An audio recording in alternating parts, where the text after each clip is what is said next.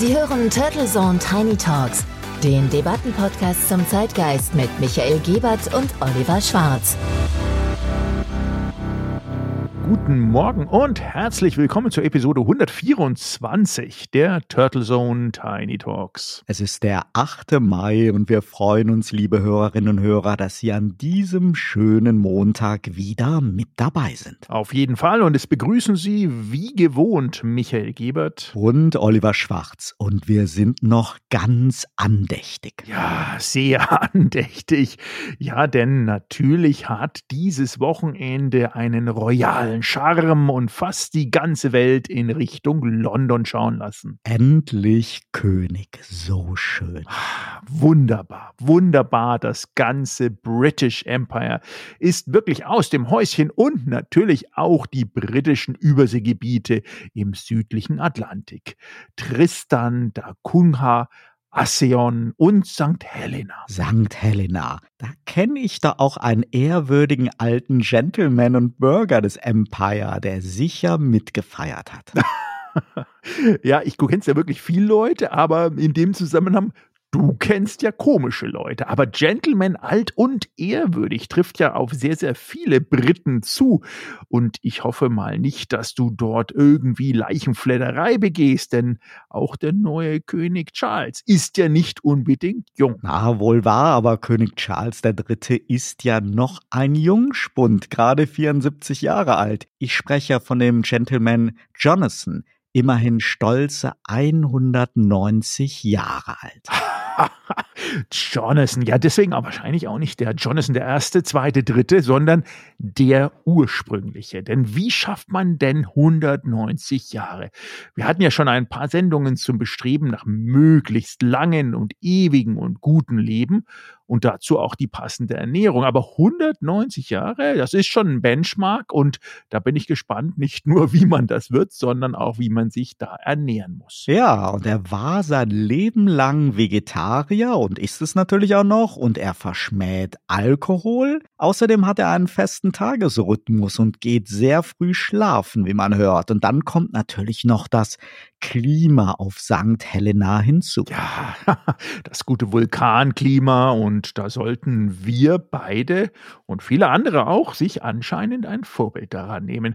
Ich meine, das mit dem Frühschlafen gehen und in dem Fall der Konsum, TV und all die anderen Medien, die uns dauernd penetrieren wollen und Aufmerksamkeit einfordern, von einem Herrn Markus Lanz im Fernsehen bis zu TikTok am späten Abend, das kann ja wirklich nicht gesund sein. Frag da mal deinen Jonathan. Du Michael, das würde ich sehr gerne bald machen. St. Helena gehört definitiv zu meinen Reisezielen in hoffentlich naher Zukunft. Aber es ist gar nicht so einfach, dahin zu kommen. Auch Jonathan war damals im zarten Alter von 50 Jahren monatelang per Segelboot unterwegs. Er kam schließlich von den Seychellen. Eine ganz schön abenteuerliche und weite Reise.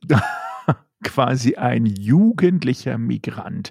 Denn von den Seychellen, das ist schon mal, wie du sagst, nicht gerade um die Ecke. Und jetzt hast du uns aber natürlich alle ziemlich neugierig gemacht. In bester Sherlock Holmes Manier und Tradition füge ich jetzt mal alle Indizien zusammen. Versuch's zumindest mal. 190 Jahre, Vegetarier, Anti-Alkoholiker, von den weiten Inseln der Seychellen und dann noch ein Reiseziel von dir. Ich rate mal, dass wir hier dann doch letztendlich von einer Schildkröte sprechen, oder?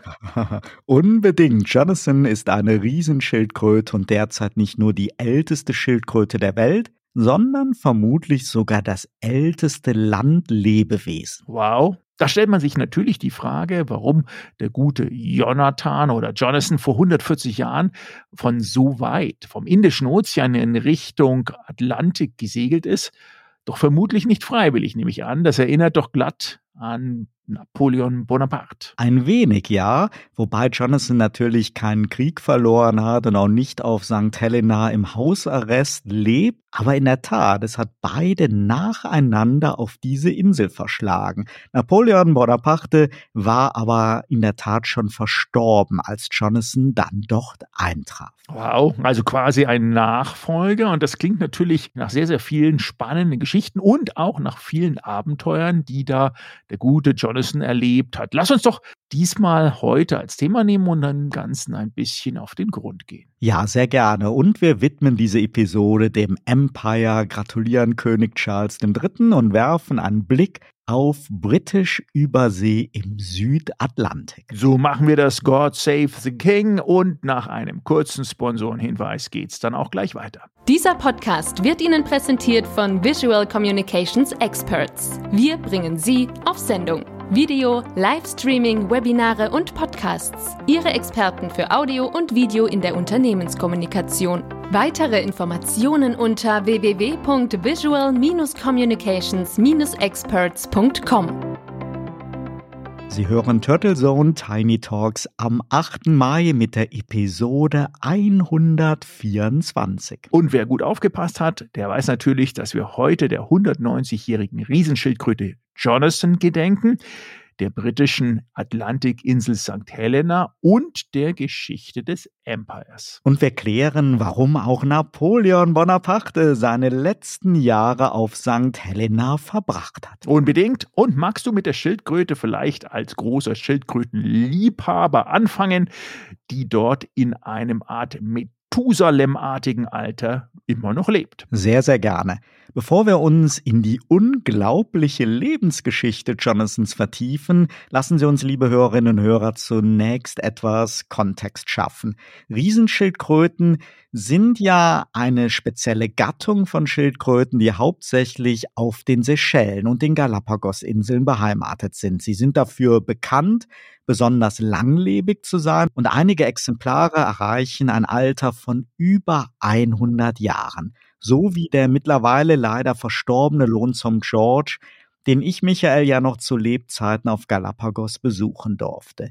Jonathan ist jedoch ein noch beeindruckenderes Beispiel, denn er soll im Jahr 1832 im November geboren worden sein, was bedeutet, dass er zum Zeitpunkt dieses Podcasts unglaubliche 190 Jahre alt ist. Jonathan wurde auf den Seychellen geboren und fand später seinen Weg nach St. Helena, einer abgelegenen Insel im Südatlantik, die etwa so 2000 Kilometer westlich der Küste von Afrika liegt. Aber wie kam Jonathan eigentlich auf diese Insel?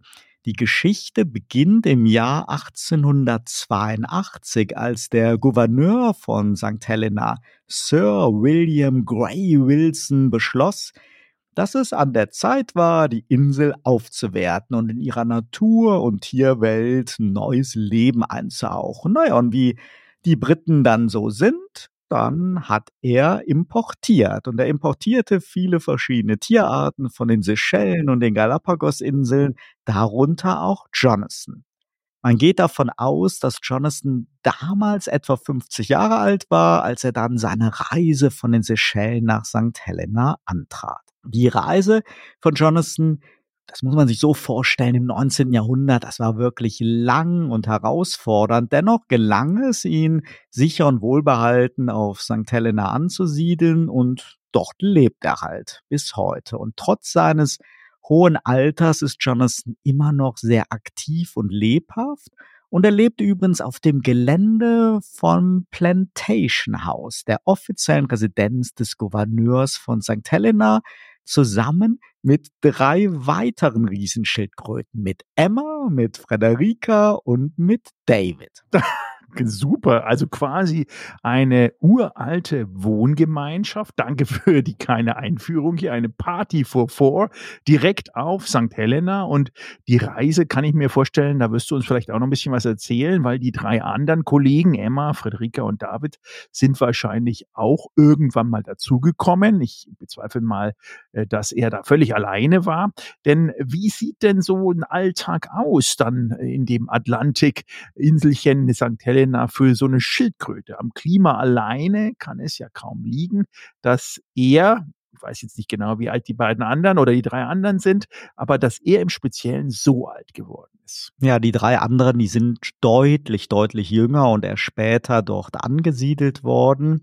Ja, wie sieht so sein Alltag aus und wie kann man da so alt werden? Also der Tag von Jonathan, der beginnt normalerweise mit dem Aufwachen in den doch sehr frühen Morgenstunden. Da ist es da schon ganz schön sonnig auf dem Gelände vom Plantation House. Dann streckt er sein Köpfchen raus und wie alle Riesenschildkröten ist Jonathan natürlich ja wechselwarm. Was bedeutet, dass er sich auf die Wärme der Sonne verlässt und eben auf diesem Gelände der offiziellen Residenz des Gouverneurs von St. Helena, eben von diesem Plantation House, da gibt es viele Wiesen, sehr viel schöne grüne Anlage und ja, da begibt er sich dann hin, verbringt die ersten Stunden des Tages damit, sich in der Sonne auszustrecken. Und nachdem er sich dann ausreichend aufgewärmt hat, dann macht er sich auf den Weg und kümmert sich um seine wichtigste Tagesaufgabe, nämlich das Fressen.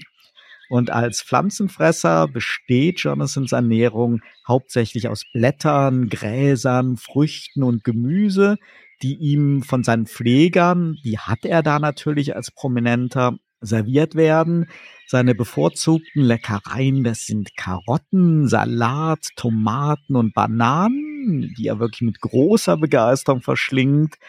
Und wie wir alle wissen, Schildkröten, die laufen dann auch gerne erstmal drauf rum, machen das Ganze ein bisschen äh, matschig und aber Bananen, die stehen halt bei kleinen und großen Schildkröten hoch im Kurs. Ja, und gelegentlich kriegt er dann noch einen besonderen Leckerbissen, so ein Stück Kürbis oder eine Wassermelone. Das kann man auch wirklich weltweit beobachten. Also Schildkröten lieben Wassermelonen und da ist Jonathan keine Ausnahme und die isst er dann mit Hingabe. Und während des Tages verbringt Jonathan dann auch viel Zeit mit seinen drei Artgenossen oder Kumpels und Schildkröten sind in der Vergesellschaftung wirklich sehr, sehr, ja, kumpelhaft, sehr sehr friedlich. Also da geht es jetzt nicht nur um Paarung und dann irgendwelche Wettkämpfe, sondern die sind sehr, sehr verträglich und umgänglich miteinander. Und diese vier Riesenschildkröten, die sind so eine Art eingespieltes Team, könnte man sagen, das gemeinsam die weitläufigen Rasenflächen dann erkundet, immer auf der Suche nach so ein paar schmackhaften Pflanzen oder auch eben nach interessanten Verstecken oder auch ein bisschen Schatten. Und obwohl Jonathan ja mit riesem Abstand das älteste Mitglied der Gruppe ist, zeigt er immer noch wirklich so eine beeindruckende Energie und Neugierde, während er eben mit diesem jüngeren Gefährten dann interagiert. Ja, und dann am Nachmittag, wenn die Sonne so ihren Höhepunkt erreicht hat, dann sucht er halt nach einem schattigen Plätzchen, um sich auszuruhen und der Hitze zu entkommen. Und in dieser Ruhephase ja, da genießt er dann noch mal so eine kleine Siesta und streckt äh, dann ja, seine Beine, seine ganzen Gliedmaße aus. Auch das kann man wunderbar beobachten, auch wenn man mal in einem Zoo Riesenschildkröten sieht oder selber mal die Chance hat, welche wie auf Galapagos in freier Wildbahn oder auf den Seychellen zu erleben. Oder eben auf St. Helena mit Jonathan die lieben das halt wirklich, ihre Vorder- und Hinterbeine eben auszustrecken, in die Sonne zu halten. Ja, und gegen Abend, wenn die Sonne dann langsam untergeht, dann geht's dann auch schon in Richtung Nachtruhe. Denn viel Schlaf, und da müsste ich mir wirklich ein Beispiel dran nehmen, viel Schlaf hält jung und hübsch. Und er nimmt oft ein letztes kleines Mal dann noch zu sich, bevor er sich dann auf dem Weg zu seinem Schlafplatz macht. Und wie wir es auch von Schildkrötenpopulationen auf den Seychellen, Galapagos oder anderswo kennen, schlafen die vier dann oft sehr nah beieinander, denn nachts wird es natürlich im Südatlantik schon ganz schön kalt. Ich nenne das immer Wagenburg und habe da schon wirklich tolle Foto- und Filmaufnahmen gemacht. Das ist wirklich köstlich, wenn teilweise sogar noch größere Gruppen von Riesenschildkröten wie so eine Wagenburg zusammen liegen. Ja, und er hat natürlich, der gute Jonathan mit seiner Gang, ja, leben sie halt wirklich in einer schönen, hergerichteten Schlafstätte, die von den Pflegern halt immer liebevoll vorbereitet wird. Ja, kurzum, mit so einer Tagesroutine und dann noch mit so einer gesunden Ernährung und ohne Alkohol und überhaupt, da ist der einfach so alt geworden und fit geblieben. Mittlerweile ist der Gute fast blind und er riecht auch nicht mehr so richtig. Aber dafür hört er noch exzellent. Und Schildkröten haben ja die Hörplatten und also sein Gehör ist noch wirklich sehr, sehr gut. Aber so wie man es auf Bildern, Videos sehen kann oder lesen kann, fühlt er sich nach wie vor pudelwohl und ja, so gut wie man das ebenso als alter Gentleman kann. Ja, da kann man sich ja wirklich richtig reinversetzen, wie da äh, mehr oder weniger ein Leben im Luxus, betreutes Wohnen, äh, keine Geldsorgen, eine vorgefertigte Mahlzeit mit allen Leckereien, die man sich da so vorstellen kann, Freunde und Kumpels anbei und den Tag genießen und frühzeitig wieder zum Träumen nach Hause gehen. Das ist natürlich sehr, sehr nett. Gleichzeitig apropos Geld. Der gute Jonathan hat es auch geschafft. Es gibt ja das sogenannte St. Helena Pound und der Jonathan ist auf der Rückseite der 5-Cent-Mütze in St. Helena. Also da zumindest hat er sich auch verewigt, wenn er irgendwann mal mit 300 Jahren oder noch länger dann sagen sollte, jetzt reicht's mit den Leckereien. Aber wirklich sehr, sehr nett. Mit dieser Geschichte kannst du definitiv ein großes episches Werk, ein Hörbuch mit sechs bis acht Stunden Ben Hur Zeit aufnehmen und für alle Altersgruppen schmackhaft machen. Ich glaube definitiv vielleicht mal ein Kommunikations- und Marketingangebot für die Tourismusbehörde auf St. Helena. Andere Frage, Oliver. War denn eigentlich unser neuer König Charles jemals schon auf St. Helena? Das ist eine spannende Frage, Michael. Ich bin mir da nicht ganz sicher. Also alles, was ich gelesen habe, war er es noch nicht. Vielleicht ist das aber ja auch so direkt so eines seiner nächsten Reiseziele als neuer Monarch.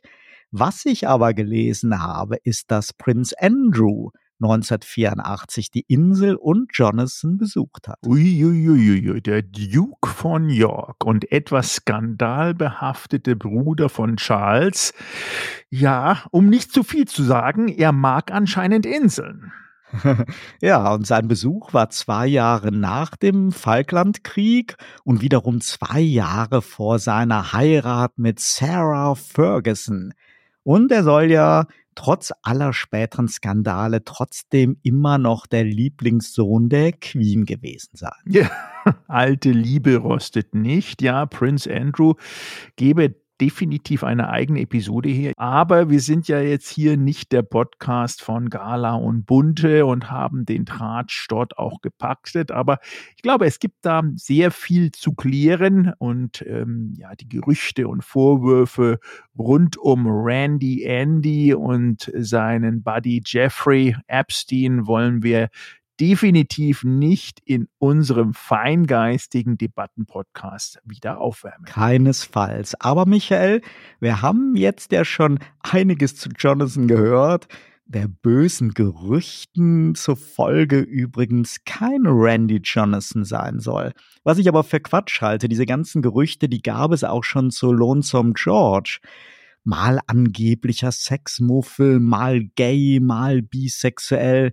Riesenschildkröten lassen sich halt nicht so einfach in diese menschlichen Raster reinpacken. Die haben einfach die Ruhe weg. Ja, also zum einen könnte man sagen, very British, wobei so very British ist es auch wieder nicht. Wer einmal auf der Insel abends unterwegs war in den Pubs, der ist, denke ich mal, äh, definitiv auch mehr Zusammenkunft angesagt, als man sich so wünschen würde oder manchmal auch ein bisschen zu viel. Aber ich glaube, bei den Riesenschildkröten oder bei den Schildkröten hier im Allgemeinen ist es, wie du sagst, die haben einfach eine ganz andere Einstellung zu Zeit und dem Leben. Zum einen definitiv vermehren sie sich, das heißt, da finden sie auch zueinander, aber halt ohne Stress. Also wirklich ähm, come easy, uh, come better tomorrow than today und wir kriegen das schon hin. Ich glaube, diese Portion Gelassenheit und Laissez-faire würde sehr, sehr vielen Humanoiden sehr gut stehen. Ja, und auch der Druck, der heutzutage ja bei immer, immer Jüngeren da ist. Also wenn du mal vergleichst, wann es bei uns vielleicht in der Schulzeit losging, dass junge Leute gegenseitig gepostet haben, wer jetzt schon sexuelle Erfahrungen hat. Das wird jetzt ja heutzutage werden sehr die immer, immer Jüngeren, die unter Druck stehen, sich doch zu positionieren und bei Riesenschildkröten. Ja, da geht es bei den jungen Männern meistens so erst so mit 80 Jahren los, dass sie die ersten Frühlingsgefühle bekommen.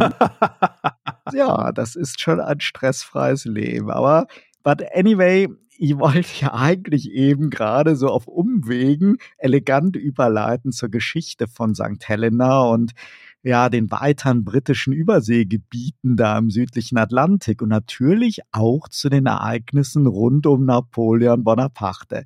Darf ich dafür den Ball zu dir rüberwerfen, Michael? Ja, sehr, sehr gerne. Also ein bisschen britische Geschichte, aber vielleicht äh, eben erstmal gar nicht so britisch, denn St. Helena, wenn Sie, liebe Hörerinnen und Hörer, gerade vor Ihrem Atlas sitzen oder die Weltkugel noch mal aus dem Keller hochgeholt haben, Sie werden feststellen, sehr abgeschieden und natürlich auch dadurch, dass sie so rundum mit Steilküsten versehen ist, war sie bis ins 16. Jahrhundert ja, man sagt unbewohnt. Ich glaube ja da immer nur so teilweise dran, aber zumindest keine Dokumentation vor irgendwelchen Gräberstätten und so weiter. Also ähm, entdeckt wurde sie im äh, Jahre 1502 ähm, aus äh, entsprechenden Gal aus Galizien stammenden Seefahrern, die dort äh, mit der portugiesischen Flotte äh, auf der Rückreise waren, nämlich auf der Rückreise von Indien. Und dieser äh, galizische Seefahrer Johann Danova, er benannte die Insel St. Helena ähm, aufgrund, in dem Fall christlich, nämlich der heiligen verehrten Mutter Kaiser Konstantins, auf deren Namenstag die Entdeckung dann auch fiel. Und die Portugiesen ankerten in dem heutigen James Bay, landeten dann an und erbauten einige Häuser sowie auch eine Kapelle. Ein nicht so lustiges Beispiel davon, wie man dann mit seinen Leuten umgeht, war das, dass sie schlichtweg die Kranken zurückließen äh, und weiter segelten, aber die die da blieben und am Anfang krank waren, wurden teilweise, muss ich das vorstellen, das waren ja dann noch keine Kliniken und gesundheitliche Versorgung, wie wir es heute kennen, viele gesund aufgrund der klimatischen Umstände. Und diese gründeten dann ähm, sozusagen eine erste kleine Siedlung und äh, waren dann auch, weil sie jetzt zurückgelassen wurden, mehr oder weniger, um wahrscheinlich auch zu sterben, aber gesund wurden, ähm, wurden von Lissabon, in dem Fall von Portugal, dann auch in Frieden gelassen und haben da so ein bisschen ihr eigenes Leben aufgebaut. Und die ersten dauerhaften Bewohner sozusagen waren dann auch Portugiesen, die dann von einem äh, Gouverneur, der äh, aus Goa stammt, ähm, mehr oder weniger strafversetzt wurde und der hatte dann dort auch die Möglichkeit, sich ebenfalls anzusiedeln. Also man hat immer auch diese Insel ein bisschen genutzt, weil sie einfach so wahnsinnig schwierig zu erreichen war und damit auch ähm, ja viele Leute ähm, da abgesetzt, mit denen man eigentlich nichts mehr zu tun haben wollte. Das äh, gleiche war dann auch einem ersten Engländer, da kommen wir schon dann langsam auf die britische Geschichte. Das war der Thomas ähm, Cavendish, der 8, 1588 mit seinem Schiff Desire auch vom Pazifik kommend in St. Helena eben Anker warf und dort zwölf Tage verblieb. Er beschrieb ähm, in der Art, er hat viel aufgeschrieben in Tagebüchern, das als irdisches Paradies und ähm, das wurde dann letztendlich auch durch Geschichtenerzähler und durch die Memoiren weitererzählt, sodass dann sukzessive immer mehr über die Portugiesen, die Niederländer waren damals auch sehr, sehr aktiv in der Seefahrt auch bei den Niederländern durchkam. Die Niederländer haben das Ganze da nochmal besetzt bis 1651 und dann kam es aber über entsprechende Auseinandersetzungen und Deals zu einer britisch-Ostindien-Kompanie, die den Besitz der Insel für sich beanspruchte, gleich mal ein Fort errichtete, um dort auch militärisch Präsenz zu zeigen. Und dann war das sozusagen so langsam de facto britische Kompanie und Eigentum. Diese Residenz der Gouverneure wurde dann auch fortgesetzt und sukzessive hat es da, da dazu geführt, dass man eben auch so ein bisschen sich gedacht hat, ui, St. Helena ist nicht nur reich an Natur, man kann hier, weil abgeschieden, auch große Mengen Gold lagern. Und quasi ein Seitensprung war, dass St. Helena in dieser Zeit äh, zwischen 16. und 17. Jahrhundert gerade bei den reichen Kaufleuten der Portugiesen, Niederländer und Engländer so eine Art Safe, natürlicher Safe im Atlantik war, dass dort sehr, sehr viele Geld- und Goldladungen angelandet sind und dort sich dann auch viele ja, Banker in dem Sinne dann auch als treuhänderische ähm, ja, Zwischenlagerstätten angeboten haben. Und man vermutet auch, dass St. Helena heute noch ähm, einige Goldreserven und Verstecke bereithält, die dann auch in Vergessenheit geraten wurden. Also ich hoffe jetzt nicht, dass der eine oder andere Schatzsucher jetzt hier ambitioniert wurde, aber das fand ich auch nochmal eine ganz spannende Seitengeschichte zu St. Helena. Wurde dann im 17. Jahrhundert auch eine Kulturhauptinsel zum äh, Punchen von Arak-basierten Getränken. Arak war damals sozusagen ja das stärkere Bier und ein Konsum zum exzessiven Trinken wurde dort dann auch angetrieben, dass die Leute nach St. Helena gerade die Seefahrer gefahren sind, um dort exzessiv zu trinken und auch äh, die Sterberaten wurden dort in diesen Zeiten zwischen 1783 und 1811 extrem hoch, was dann dazu geführt hat, dass hier eine Art Verbannungsort von ähm, Arak-Trinkern und Biertrinkern ähm, eingeräumt wurde und man die Regierung dann angehalten war, diesen exzessiven Alkoholkonsum auch einzudämmen. Also soweit mal zumindest von der Seite her eben, wie gesagt, abgeschieden war St. Helena und ist St. Helena wie immer seither auch. Es ist Natur pur.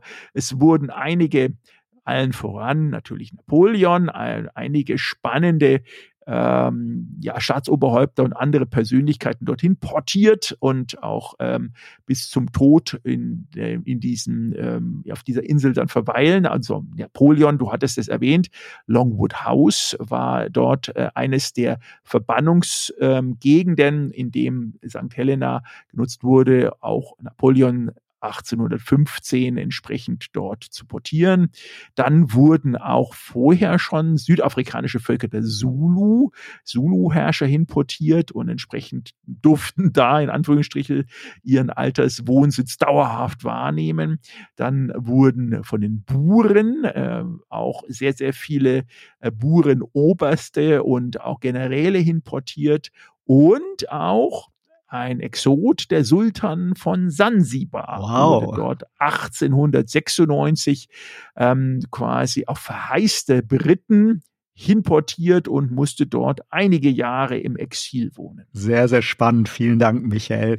Nach dem Tod von Napoleon dann 1821 dauerte es dann ja nur noch zehn Jahre, bis Jonathan auf den Seychellen zur Welt kam, aber immerhin 61 Jahre, bis er dann auf St. Helena eintraf. Bei all dem, was du jetzt erzählt hast, wenn ich mir das nochmal auf der Zunge zergehen lasse, 190 Jahre bis heute, die der Gute schon auf dem Buckel hat, auf dem Panzer vielleicht besser zu sagen, bei einer Riesenschildkröte, was in der Zeit so alles passiert ist. Wir hatten ja schon öfters Episoden, Michael, zu den Weltausstellungen und zu diesen großen Erfindungen und Entwicklungen im 19. Jahrhundert. Letzte Woche haben wir ja gerade noch über die Arbeiterbewegung und die Geschichte des Tags der Arbeit gesprochen. Ja, auch eine Bewegung aus dem 19.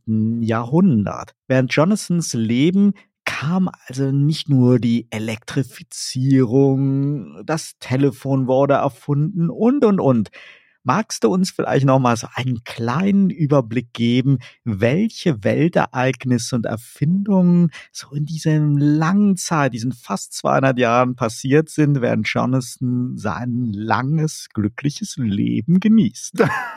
ja, das ist natürlich schon, äh, ganz ehrlich gesagt, äh, liebe Hörerinnen und Hörer, wenn man sich das mal überlegt, 190 Jahre ist zu Recht eine atemberaubend lange Zeit und die letzten 190 Jahre, ähm, das ähm, äh, würde ich sagen, wie viel Zeit hast du mitgebracht. Das müssten wir in den nächsten äh, 40 Stunden und das lang nicht auch äh, wirklich äh, hier strapazieren. Ich würde einfach mal mh, hm, zusammenfassen. Zum einen ein paar mh, hm, große Ereignisse ähm, und natürlich auch äh, möglicherweise spektakuläre Innovationen, dass wir da stellvertretend mal das zusammenfasst, wenn das okay für dich ist, ähm, dass, dass das Absolut, so ein bisschen ja. ähm, ähm, zumindest eingrenzt, ja, also was da. Aber wenn man zurückblickt, da gibt es natürlich ja schon so ein paar ganz einschneidende Erfindungen. Das Faxgerät, der Walkman.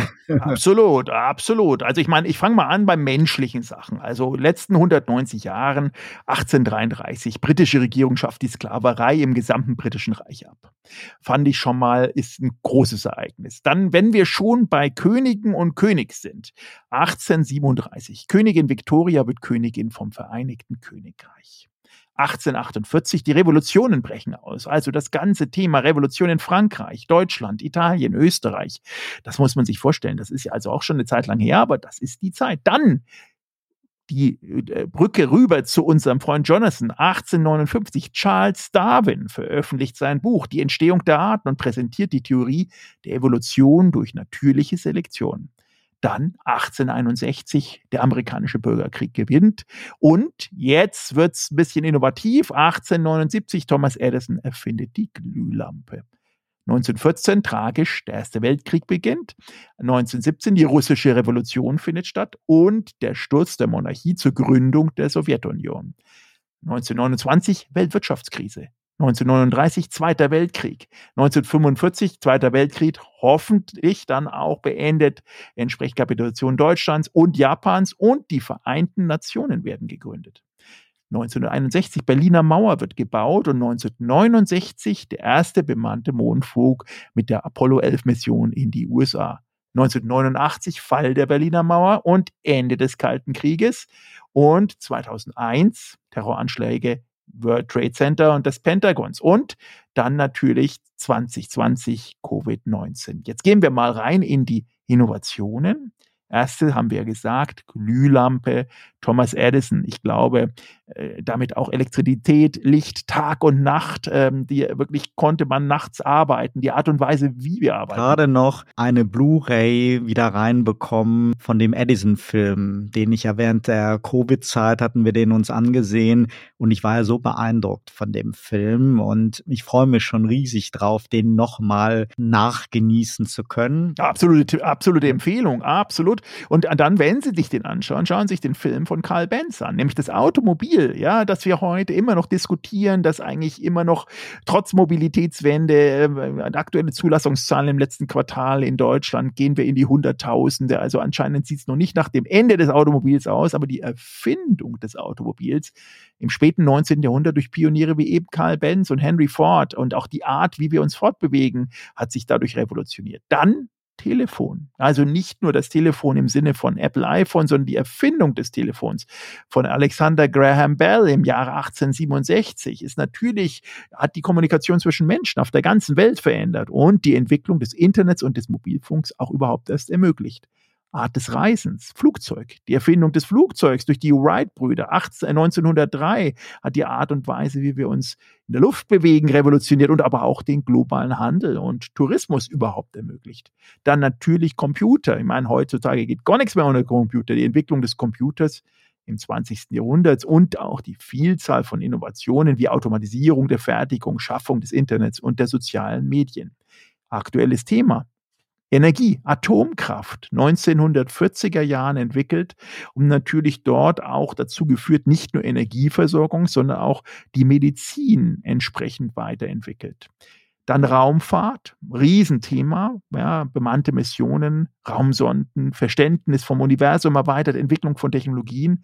Dann das Thema Biotechnologie, Fortschritt, bahnbrechende Entwicklungen in Medizin, Antibiotika, Entwicklung von Impfstoffen, Krankheiten wie und Behandlungsmethoden wie für Krebs, aber auch andere Krankheiten wurden dadurch erst ermöglicht. Und last not not least, um die Kurve bis jetzt zu bekommen, künstliche Intelligenz. Denn, ich wollte schon sagen. Genau, denn die Entwicklung ChatGPT, genau die Entwicklung von künstlicher Intelligenz, natürlich die letzten Jahrzehnte, Automation, Robotik, etc. etc. Also man sieht schon, 190 Jahre ist definitiv ein Riesending, ein Riesenbrett. Und ähm, ich kann nur Sie ambitionieren, liebe Hörerinnen und Hörer, lassen Sie sich einfach mal nach dieser Episode im Kopf mal durchgehen, was denn Ihre Highlights der letzten 190 Jahre sind. Und ich glaube, da kommt einiges zusammen. Ja, ich erinnere mich, Michael, dran, als eine Riesenschildkröte in Australien, Harriet, gestorben ist vor ein paar Jahren.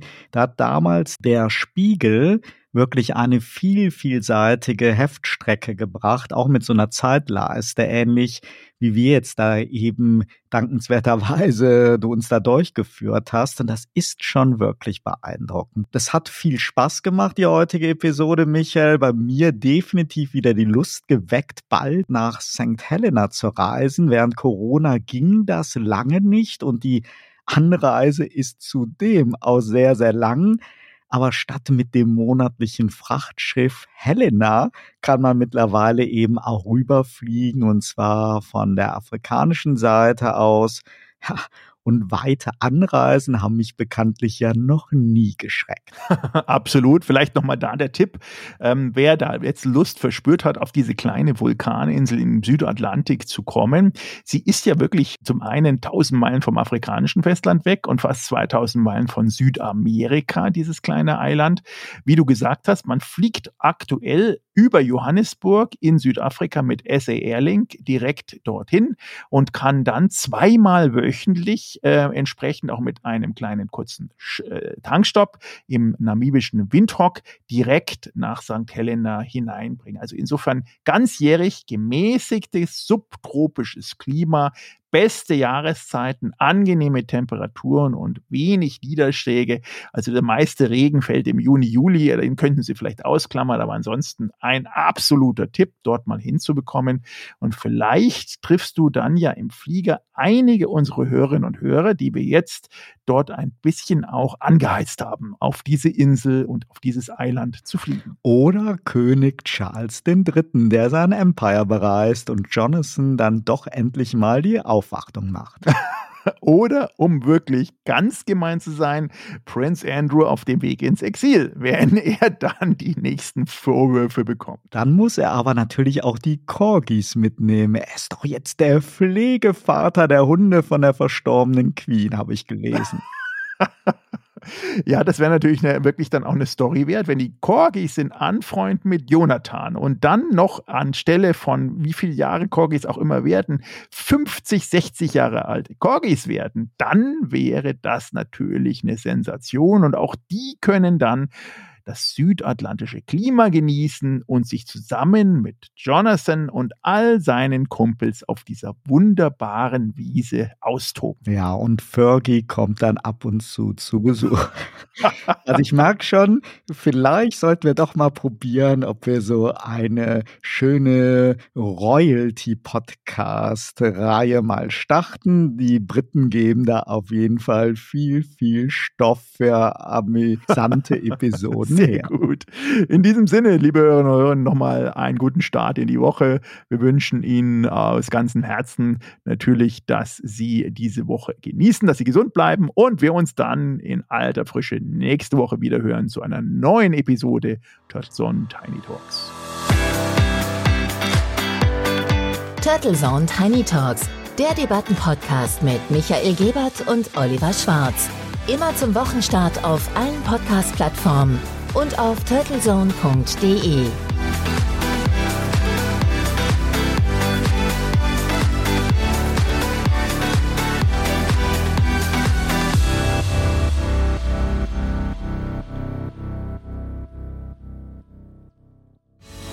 Für Werbung in diesem Podcast oder eine Sponsoring-Partnerschaft wenden Sie sich bitte an Turtle Media unter 0721 977 907 15. सबसे पुराना ज्ञात जमीनी जानवर जोनाथन नाम का कछुआ है जो 190 साल का होने वाला है जोनाथन का जन्म 1832 में हुआ था और 1882 से अटलांटिक महासागर के सेंट हेलेना द्वीप पर रहता है